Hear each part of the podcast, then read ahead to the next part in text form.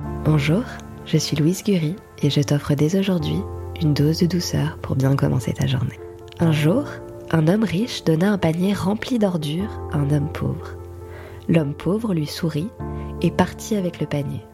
Il le vida, le nettoya et puis le remplit avec de magnifiques fleurs. Il retourna chez l'homme riche et lui rendit le panier.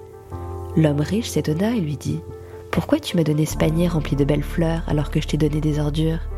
Et l'homme pauvre lui répondit Chaque personne donne ce qu'il a dans le cœur. Et toi, qu'aurais-tu mis dans ce panier? Comment te sens-tu aujourd'hui? Comment va ton cœur?